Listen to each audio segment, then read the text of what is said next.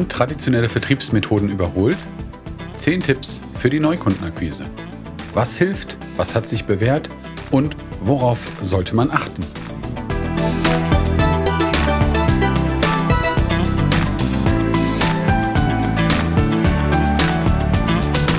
Willkommen bei B2B Vertrieb und Kommunikation unzensiert, dem Podcast für Macher und Lösungssucher.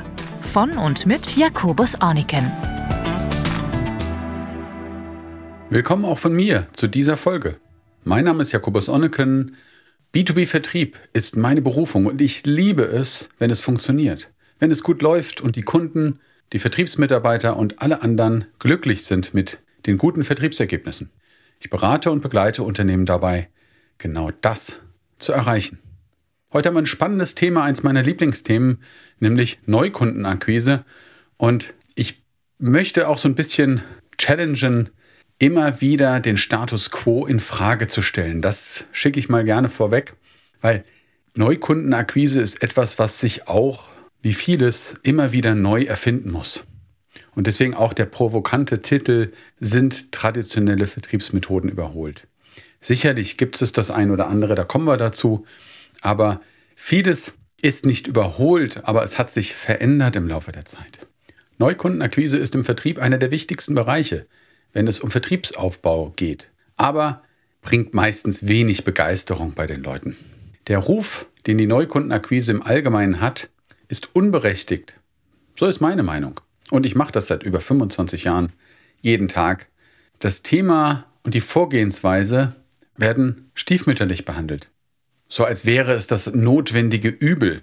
Wenn es denn sein muss, ja, da gehört dann auch der Vertrieb dazu, aber hm, naja, wenn es denn sein muss. Also mehr Frust als Lust. Neue Kunden, wo kommen die her? Warum suchen wir neue Kunden? Oder warum sollen neue Kunden zu uns kommen? Wer sollte zu uns kommen? Ganz viele Fragen, also Dinge, die wir jetzt zum Teil auch in anderen Folgen schon besprochen haben, aber hier einfach nochmal natürlich mit ansprechen. Das Thema Zielgruppe ist ganz wichtig. Das Thema Bedarf Ne? Braucht der das, was wir ihm anbieten wollen? Wie geht der Wettbewerb damit um? Welchen Nutzen bringen wir unserem Kunden und kennt er den? Welche Probleme lösen wir? Ne, typischerweise nennt man sowas USP oder Unique Selling Proposition. Also, was machen wir anders? Was bringt ihm das? Warum ist das, was wir anders machen, besser für ihn? Und da müssen wir uns natürlich gut darauf vorbereiten. Aber ich habe zehn Tipps versprochen. Das Versprechen möchte ich gerne einlösen. Von daher gesehen, der erste Tipp, habt Lust auf Vertrieb. Vertrieb kann Spaß machen. Wenn man es richtig macht, wenn man es gerne macht, wenn man weiß, wofür man es macht, kann das richtig viel Spaß machen. Das ist einer meiner Aufgaben, die ich mir gesetzt habe. Und bei vielen, vielen Vertrieblern habe ich das auch in den letzten 15 Jahren schon geschafft, dass ich tatsächlich aus Frust Lust bekommen habe, dass die Spaß dran haben, den Kunden anzurufen, Spaß dran haben, zum Meeting zu gehen. Also, hab mehr Lust als Frust, prüf deine Einstellung, kenn dein Ziel. Also, wo willst du hin? Ich will irgendeinen Kunden gewinnen, ich will meine Provision verdienen. Ist kein Ziel. Wo willst du hin?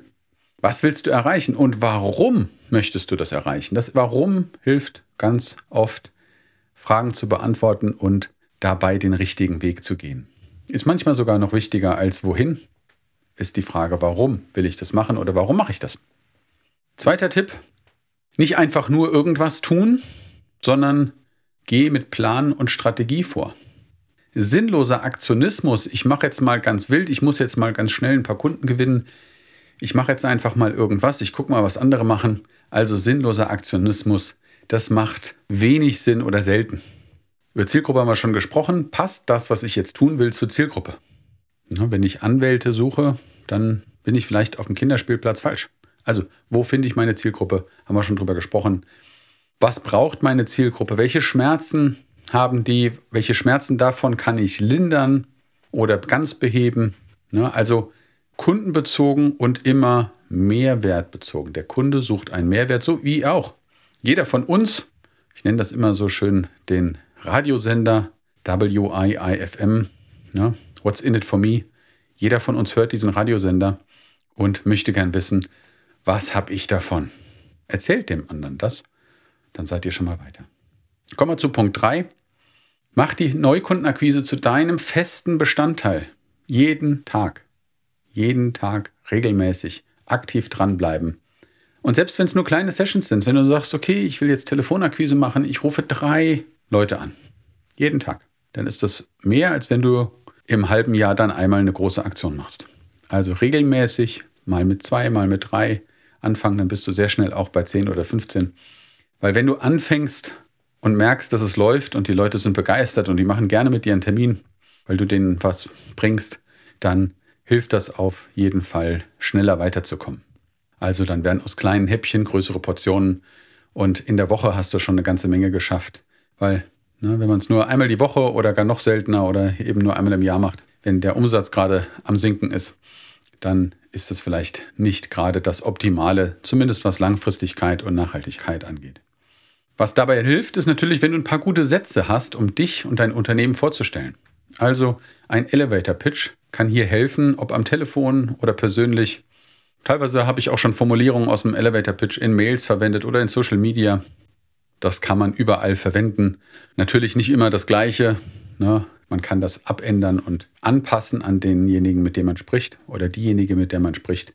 Beim Netzwerken funktioniert das natürlich extrem gut und die Frage ist letztendlich immer, was hat der andere davon? Darüber kannst du sprechen. Kommen wir zum vierten Punkt. Nach dem Erstkontakt geht es weiter. Idealerweise, wenn es jetzt nicht der schnelle Verkauf ist, sondern eventuell Projekte, wo man ein paar Monate miteinander spricht, bevor es losgeht, trägt langfristig natürlich auch der Kunde was dazu bei. Aber das Wichtige ist, wir im Vertrieb müssen immer dranbleiben und gucken, wann passt das für den anderen am besten. Dann wieder auf den Kunden drauf zugeben, erinnern, ansprechen, schauen, dass es weitergeht, den Prozess im Auge behalten. Ich frage dann immer gegen Ende, prima, die und die Unterlage schicke ich Ihnen sehr, sehr gerne. Wann macht es denn für Sie Sinn, dass ich mich wieder bei Ihnen melde? Meistens wird die Frage gut beantwortet. Und dann weiß ich, wann ich mich wieder melden soll und habe eine Wiedervorlage, die packe ich in mein CRM und habe dann den Prozess voll im Griff. Verwalte deine Pipeline, deine Wiedervorlage. Genau an der Stelle, das Punkt 5. Professionelle Werkzeuge, zum Beispiel ein CRM. Man kann das auch mit anderen Tools machen, aber langfristig macht ein gutes CRM Sinn. Und selbst wenn man wenig hat, gibt es tolle CRM-Systeme, die am Anfang wenig kosten oder gar nichts. Also verwalte deine Pipeline, guck, wann ist die nächste Wiedervorlage. Ich sage es immer ganz direkt, wenn ich in den Unternehmen drin bin, ein Kontakt, in dem keine Wiedervorlage hinterlegt ist, ist ein toter Kontakt. Es sei denn, er meldet sich zufällig. Aber wir werden in einem gesteuerten Prozess da nicht drauf stoßen. Deswegen ist er tot. Punkt 6. Läuft's von allein, läuft's bergab. Du musst also aktiv dranbleiben. Nutze alle Kanäle und Möglichkeiten, wo du deine Zielgruppe findest. Vielleicht triffst du ihn nach einem Telefonanruf auf einer Veranstaltung. Vielleicht gibt es ihn noch in einer LinkedIn-Gruppe, wo auch immer persönlich und digital Anknüpfungspunkte sind. Es hilft dir und wird dafür sorgen, dass du größere Erfolgsaussichten hast. Also immer aktiv dranbleiben, immer gucken, was macht Sinn für den anderen. Punkt 7. Besser nicht vermuten, sondern sicher wissen. Mit den richtigen Fragen dafür sorgen, dass man den Bedarf wirklich kennt und versteht, was braucht der andere wirklich. Wenn man eine sehr enge Zielgruppe hat und hat mit 50 ähnlichen Kontakten gesprochen, meint man ganz oft zu wissen, was der andere braucht. Aber vielleicht ist es hier anders. Ich habe das schon öfter erlebt. Da kommt dann auf einmal ganz überraschend was vollkommen anderes bei raus. Das so heißt, ich muss gute Fragen stellen, gut zuhören, um dann wirklich das Richtige anbieten zu können. Mein Tipp Nummer 8. Eigenschaften und Funktionen sind oft weniger wichtig, als wir denken. Das Wichtigste, habe ich heute schon ein paar Mal gesagt, ist, was der Kunde davon hat. Mach dein Produkt, deinen Service bekannt, aber indem du das verbindest mit dem, was du bei der Bedarfsanalyse rausbekommen hast. Also nicht sagen beispielsweise Bett Nummer 4711, sondern was haben Sie für Schwierigkeiten? Ach, es geht um Rückenschmerzen, es geht um Durchschlafen, dann probieren Sie doch mal die, die Matratze aus. Sehen Sie, die Matratze, die hat das und das Material, das sind die Eigenschaften. Das sorgt dafür, dass Sie an der richtigen Stelle geschützt werden und an der anderen Stelle ausreichend Platz haben, sich zu bewegen. Das beides sorgt in Kombination dafür, dass Sie besser schlafen können. Also die Produktnamen oder die Bezeichnungen oder die Features sind meistens weniger wichtig als der Vorteil und der individuelle Nutzen. Nächster Punkt. Aus meiner Sicht, denk immer langfristig, zumindest in den meisten Branchen, und bau Vertrauen auf. Hubschraubervertriebler, die schnell kommen, viel Wind aufwirbeln und dann ganz schnell wieder weg sind, das mag zwar vielleicht Bereiche geben, in denen das eine Berechtigung hat, aber meistens heute im B2B geht es darum, Vertrauen aufzubauen und eine langfristige Kundenbeziehung, um dann eben nicht nur einmal, sondern immer wieder im Kontakt zu sein und regelmäßig Umsatz zu machen. Als Zehnter hier in dieser Liste, ich könnte eigentlich wahrscheinlich 20 oder 30 draus machen, aber ich habe mich mal auf 10 begrenzt, hinterfrage regelmäßig deine Vorgehensweise. Das ist das, was ich am Anfang sagte. Hinterfrage deinen Status quo. Niemals sagen, das habe ich jetzt schon die letzten Jahre so gemacht, also passt das. Jeden Tag ein Stück besser werden. Es gibt immer wieder Optimierungspotenzial. Ich akzeptiere den Status quo eigentlich nie. Ich suche immer wieder Stellschrauben, neue Ideen. Was kann ich tun, um noch ein bisschen besser die Lösung zu präsentieren, um noch ein bisschen besser im Prozess zu werden? Und das hilft mir, immer weiterzukommen. Kommen wir zu der Einstiegsfrage, sind traditionelle Vertriebsmethoden überholt? Nicht unbedingt. Es kommt immer auf den richtigen Mix an. Online und offline. In den meisten Fällen im B2B brauchen wir beide Welten, je nach Zielgruppe und Lösung. Aber es gibt natürlich schon veraltete Methoden. Das will ich jetzt hier nicht ganz weglassen. Ein Fax nutzt heute kaum noch jemand.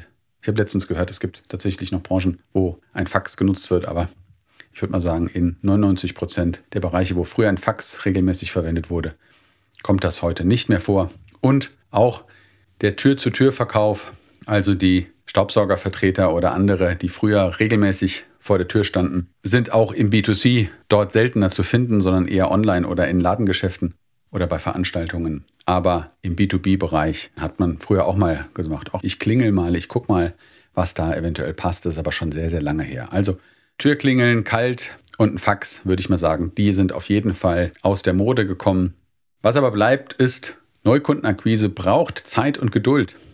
Kombiniere verschiedene Strategien und passe sie kontinuierlich an, um die Effektivität deiner Bemühungen zu steigern. Hast du Fragen oder Themenwünsche? Schreib mir gerne oder noch besser, lass uns ins Gespräch kommen. Vereinbare ein kostenfreies Erstgespräch. Beides geht über deine Podcast-App, indem du auf die Folge klickst und in den Shownotes findest du alle Infos und Links. Vielleicht habe ich ja zu deiner Frage eine Antwort zu deiner Herausforderung, eine Idee und kann dir helfen. Viel Erfolg wünsche ich dir auf jeden Fall jetzt nach dieser Folge und viel Spaß bei weiteren Folgen. Dein Jakobus Onneken. Wenn es dir gefallen hat, dann abonniere am besten gleich den Podcast, um keine weiteren Folgen zu verpassen. Dies ist eine Produktion von Jakobus Orniken und 360 Grad bis Development. Danke fürs Zuhören und dein Interesse an dieser Folge. Wir wünschen dir eine erfolgreiche Woche.